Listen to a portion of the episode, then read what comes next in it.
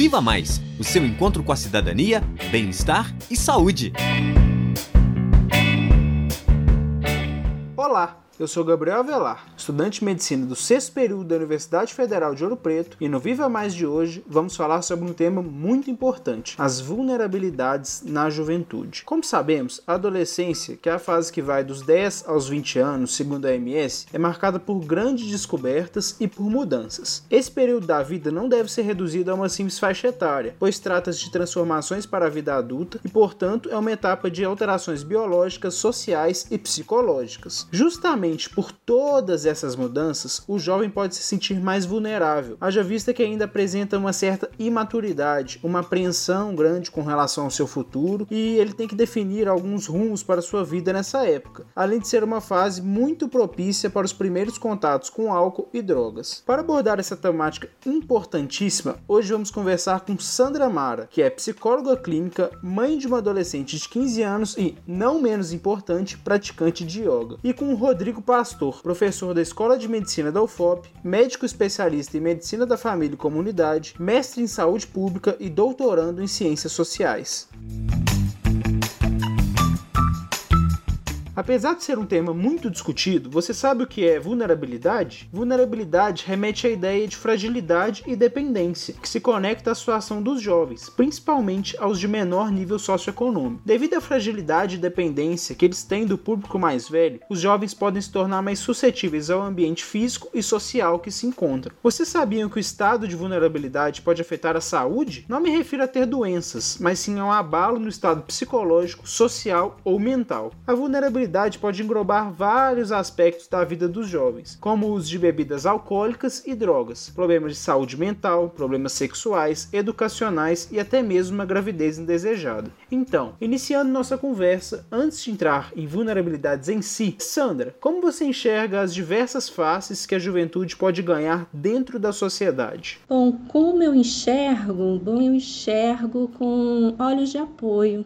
Eu super apoio a diversidade, as diversas faces né, que a juventude ganha dentro de uma sociedade e até mesmo dentro das diferentes sociedades. Né? Podemos ver que nesse momento pandêmico, nesse momento da virtualização, nós temos ganhos fenomenais aí para a gente poder trabalhar o que a juventude pode existir aí, né? Ser e estar. As diversas faces da juventude na nossa sociedade, a gente pode pensar nas vilas, nas ruelas, nas comunidades, nos bairros, nas casas, no condomínio. Tudo isso aí enquanto possibilidade da diversidade que abre espaço para o que a gente é, né? Onde há diversidade, há espaço. Espaço para o que a gente chama de singularidade, que nada mais é do que aquilo que eu posso ser, né? aquilo que me faz única, aquilo que faz o jovem ser ele mesmo. Quando há diversidade, nós podemos pensar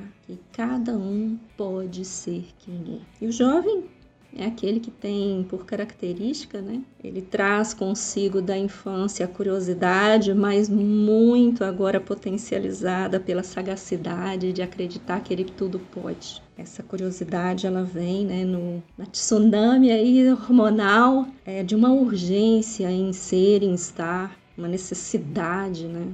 Nós todos sabemos que o jovem ele busca se inserir, se pertencer, ser aceito. Então, Acredito que a, as diversas faces da juventude devem existir. A ousadia do jovem, do adolescente, se a gente for pensar na nossa história, é muito recente. Porque antes, as crianças assim que entravam na adolescência, já eram, digamos, entre aspas, convidadas a casar. Né? Então, sexualidade com a puberdade já era vista ali como uma necessidade de se encaminhar para o casamento. Né? Era a maneira como se tratava uns anos atrás. Depois, no século XX, agora no XXI, se ganhou esse tempo, né? tempo que se permite do jovem de se encontrar, de ser, de estar. É bem verdade que nós estamos vivenciando muitas precariedades, né? Sociais e pessoais, mas a juventude ela tem essa marca, né? Da intensidade no agir. Há uma intensidade e não necessariamente uma profundidade, mas uma intensidade, uma força de agir. Isso tem fatores tanto biológicos, aí, hormonais, mas também culturais e subjetivos, ou seja, aquilo que está na mente, né? É tido agora como uma possibilidade de potencializar. O jovem ele traz uma necessidade de ser, de pertencer, de fazer parte, né? Ser da galera, ser do grupo, questionar os valores que até então aí, né, os padrões, aquilo que de fato sustenta um social, um grupo, o jovem ele tem por si essa característica de buscar um grupo, buscar um ser aonde se aloja um somos, né?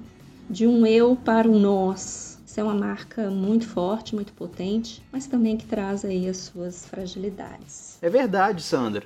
E por isso eu gostaria de perguntar ao professor Rodrigo Pastor quais as principais vulnerabilidades e de que forma elas costumam prejudicar na juventude desses adolescentes. A questão da vulnerabilidade, como a vulnerabilidade pode prejudicar né, na, na, na adolescência, eu acho que ela tem que ser contextualizada dentro de uma dialética assim, entre potencialidades e vulnerabilidade. Assim como o, o público jovem é um público tem uma certa vulnerabilidade, também ele traz em si a potencialidade da própria juventude. Eu prefiro começar falando um pouco pela potencialidade, né? É natural, digamos, é característico da juventude, né? Assim, uma, um certo comportamento de uma tentativa de encontrar modelos, né? De comportamento fora do ambiente nuclear da, da, da sua família de criação, né? Digamos assim. Assim como também, né? Assim, é, é natural mas isso varia né, de, de cultura para cultura e também de certas características familiares, né, o jovem ter um, uma menor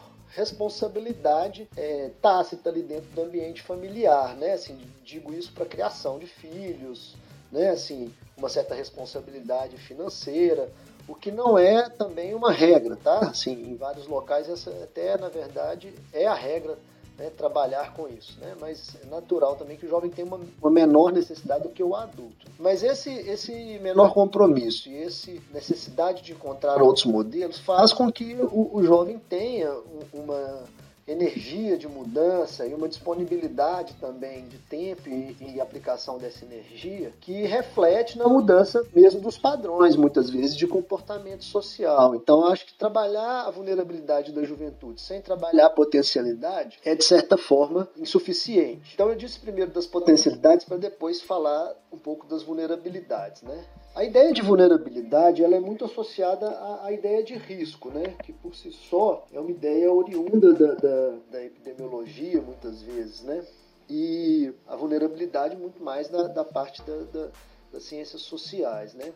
São, é um diálogo importante do ponto de vista conceitual, mas enfim, é natural que nesse processo de busca de aprendizagem e de maturidade né, dos jovens e adolescentes, eles estejam expostos a alguns riscos, né? Assim, é, riscos biológicos, psíquicos e sociais, oriundos dessa maior é, pluralidade que ele vai tentar encontrar para depois fazer uma síntese, que é a síntese da maturidade, né? A síntese que ele vai tentar chegar para se formar um adulto maduro, que é a síntese entre o que a família ensina, dos valores, dos comportamentos familiares, e o que ele deseja e encontra também diante da sua busca, né? E, e, nesse caminho, logicamente, existem riscos biológicos, de exposição, riscos psíquicos, né? E, e sociais, como eu bem disse. Um, um, risco interessante, eu não diria que é um risco, mas é, é, uma questão interessante que isso se faz de maneira diferente em classes sociais diferentes, né? É muito comum o, o jovem adolescente de, de, de, de famílias empobrecidas ter que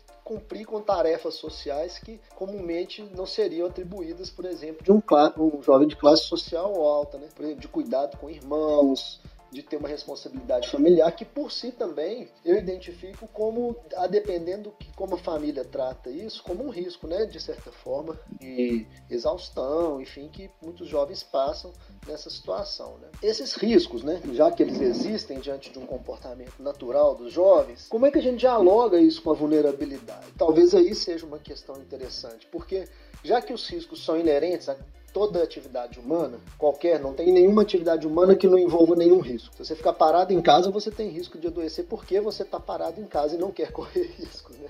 Então, de certa forma, o risco ele é inerente a tudo que o ser humano faz, né? Do ponto de vista lógico. Mas é, ele ocorre de maneira diferente, né, nas pessoas. E isso está ligado aí sim ao conceito de vulnerabilidade. Haja vista que a vulnerabilidade é o que atenua ou que exacerba o risco dessa pessoa ter um problema né, devido ao seu comportamento. Né? E a vulnerabilidade tem muito a ver com as questões ligadas ao ambiente social. Né? Então, assim, a gente tem ambientes sociais onde você tem, apesar dos riscos, uma menor vulnerabilidade psíquica. Né? Por exemplo, a, através de uma rede social de apoio que seja uma rede compreensiva, acolhedora do jovem, né?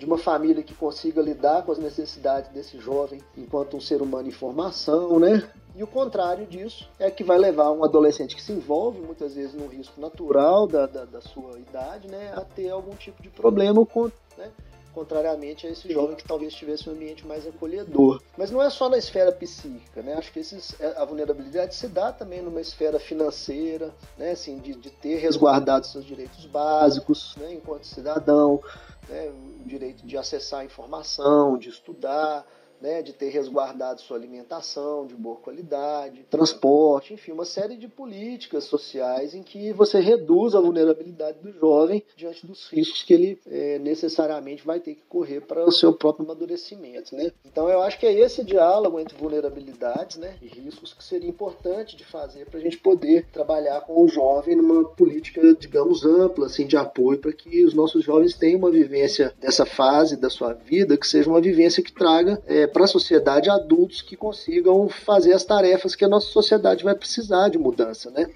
Muito bacana, Rodrigo. Concordo muito com isso que você disse sobre os aspectos socioeconômicos amplificarem esses riscos. E gostaria de aprofundar um pouco mais a nossa conversa com relação às vulnerabilidades relacionadas ao uso de bebidas alcoólicas e drogas, relacionando-as com aspectos socioeconômicos dos jovens. Você vê alguma relação entre os níveis socioeconômicos e esse problema? Ou pensa que é algo que afeta a maioria dos jovens? E quais as maiores implicações disso na vida desses adolescentes? A questão do uso de substâncias psicoativas entre jovens e adolescentes e a relação do, dos aspectos socioeconômicos desses jovens, eu tenho a dizer o seguinte, que é natural, de certa forma, da juventude, eu diria não só da juventude, mas da humanidade ao longo do tempo, que nós entremos em contato com as substâncias psicoativas no sentido muito amplo, desde a parte cultural, passando por questões religiosas, né? e também na obtenção de gozo, de prazer com essas substâncias. Então, assim como é natural para a humanidade, é natural que a maior parte das culturas humanas tenham dado acesso a essas substâncias na juventude, na adolescência, na passagem da vida adulta para os jovens, né? quando, quando, isso acontece. É isso que mostra, de certa forma, os estudos e, a, e as pesquisas, né? nessa fase que a experimentação se dá, e ela, de certa forma, ela é muito comum em todos os estratos e níveis socioeconômicos.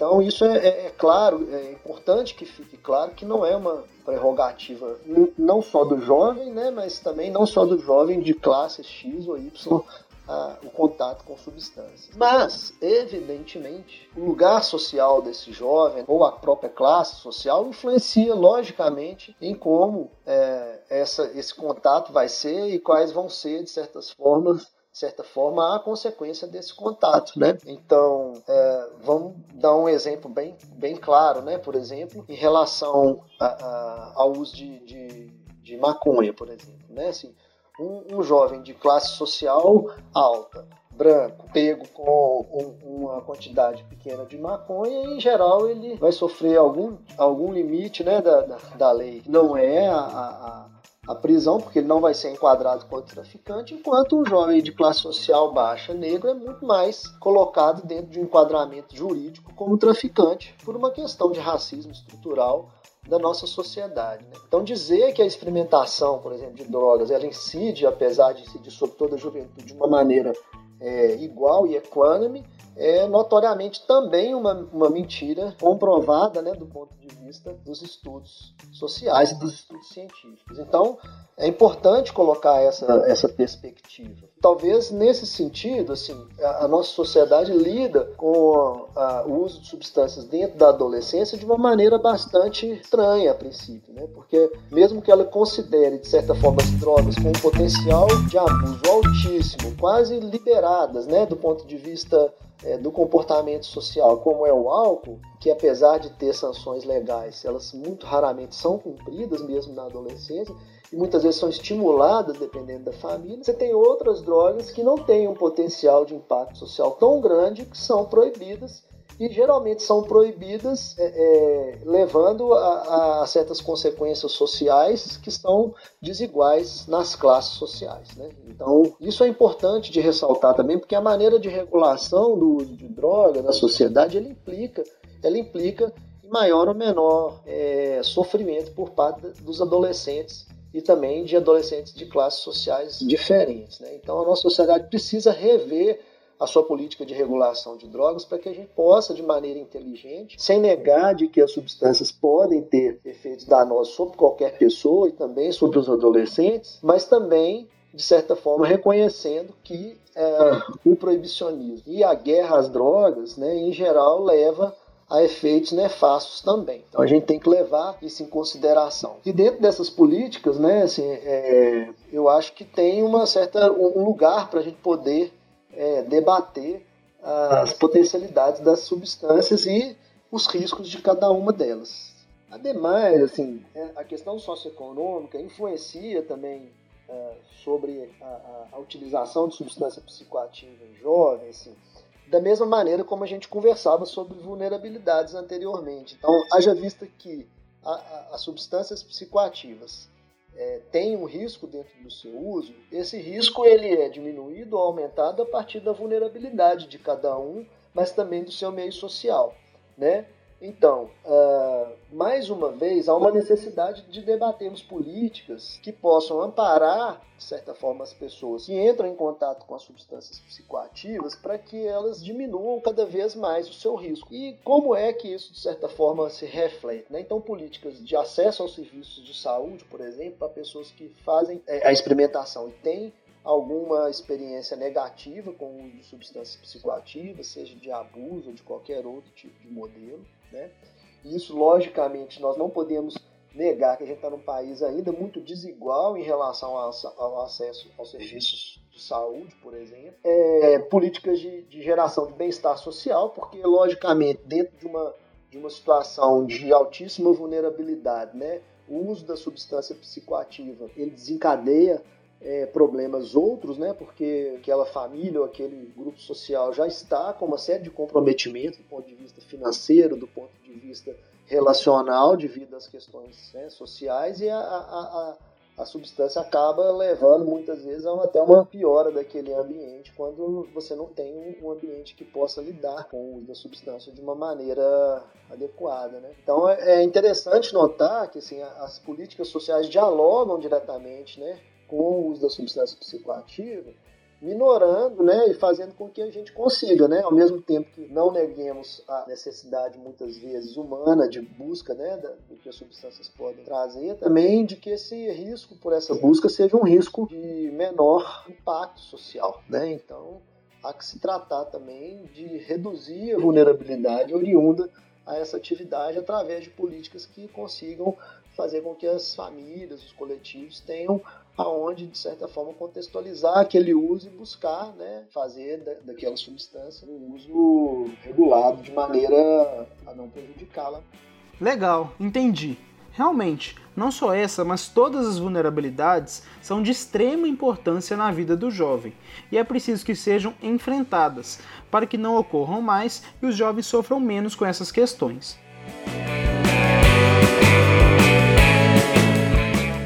Gostaria de agradecer muito ao professor Rodrigo e à Sandra Mara por esse podcast tenho certeza que foi muito enriquecedor e contribuiu muito para os ouvintes. E você que está nos escutando, tem alguma dúvida, alguma sugestão ou um comentário? Se sim, entre em contato conosco pelo Facebook, que é Viva Mais UFOP, pelo Instagram, arroba vivamais.ufop ou pelo nosso e-mail, vivamaisufop.gmail.com. Nossas outras séries também estão disponíveis nas redes sociais. Esperamos a sua visita.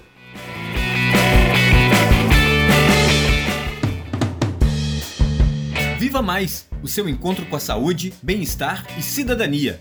Pesquisa e redação: Vinícius Almeida, Maria Eduarda Canesso e Gabriel Avelar. Coordenação de produção: Glaucio Santos. Edição e sonoplastia: Luiz Felipe Campioto. Coordenação de pesquisa: Professora Heloísa Lima. Produção: Rádio FOP FM e Programa de Extensão Viva Mais. Apoio: Escola de Medicina. Realização: Universidade Federal de Ouro Preto.